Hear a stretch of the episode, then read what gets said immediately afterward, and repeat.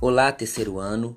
Na aula de hoje, nós vamos aprender um pouco mais sobre a Revolução Russa, movimento esse que ocorreu em 1917. Mas para a gente entender um pouco sobre esse movimento, é importante a gente aprender sobre os antecedentes dessa revolução, ou seja, como estava a Rússia antes de acontecer esse, esse, esse levante em 1917. É importante a gente destacar que a Rússia vivia um período de atraso econômico. Os países estavam se industrializando e a Rússia cada vez mais ficando para trás no quesito tecnologia e avanço econômico. Os trabalhadores rurais viviam em péssimas condições de vida e a fome era comum no campo, gerando muitas tensões entre classes sociais como camponeses e burgueses. Outro fator importante a destacar é o processo de industrialização, que apesar de tardio, ele chega nas cidades, fazendo com que os trabalhadores se organizassem por melhores condições de vida. Além disso, revoltas internas começam a surgir contra o regime absolutista do czar Nicolau II Romanov. Greves e protestos eram comuns. E em 1905 explode então um movimento que ficou conhecido como Domingo Sangrento ou também Ensaio Geral. Nesse Domingo Sangrento, os guardas de Czar receberam os manifestantes a tiros em frente ao Palácio Real, matando vários integrantes desse movimento. Para piorar a situação que já não estava boa, em 1914, a Rússia decide entrar na Primeira Guerra Mundial. Mesmo devastada economicamente, sem munições e com ausência de soldados, soldados. Como a gente, como nós sabemos, nesse movimento a Rússia sai perdedora e perde também milhões de soldados. Em 1917, acontece um outro movimento que ficou conhecido como a Revolução de Fevereiro, liderado pelos mencheviques. Nessa primeira fase do movimento, ocorreu a Marcha pelo Direito das Mulheres, onde se transformou em um grande protesto contra a situação na Rússia. Nesse, nessa ocasião, os proletários invadiram o palácio onde estava o czar e forçaram sua renúncia.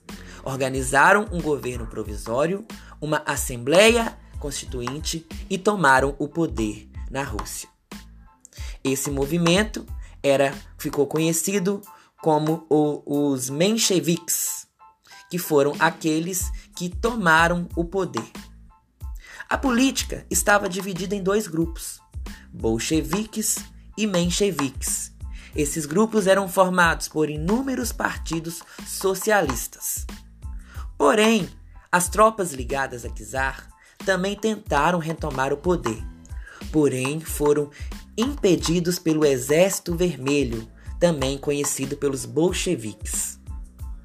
Em outubro, acontece uma revolução onde os bolcheviques tomam o poder que até então era dos mencheviques, sob o comando de Lenin, fecha a Assembleia Constituinte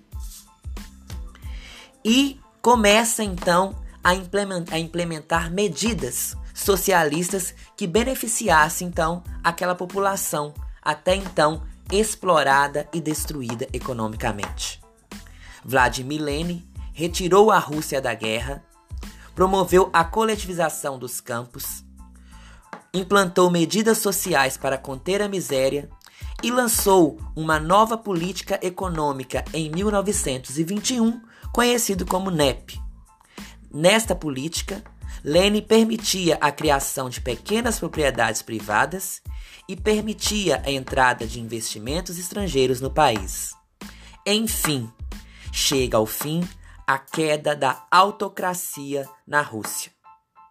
Finalizando, em 1921, os bolcheviques, ainda no poder, decide anexar o território da Ucrânia à Rússia, formando assim a famosa União Soviética. Concluímos então mais uma aula com o tema Revolução Russa. aprendemos que a Rússia vivia um período de miséria, tanto tecnológica como economicamente. Era miséria no campo, era miséria na cidade. Dois grupos distintos assumem, se enfrentam, começam a pedir melhorias. Os mencheviques, a princípio, é, consegue a retirada do czar Nicolau do poder Porém, mais tarde, os bolcheviques viram o jogo, assumem o poder e começam a implementar medidas que assim melhor, começa a trazer melhoria para a sociedade russa. Agora é com vocês. Após ouvir esse áudio, realize o texto com o tema A Revolução Russa de 1917 um abraço e até a próxima aula.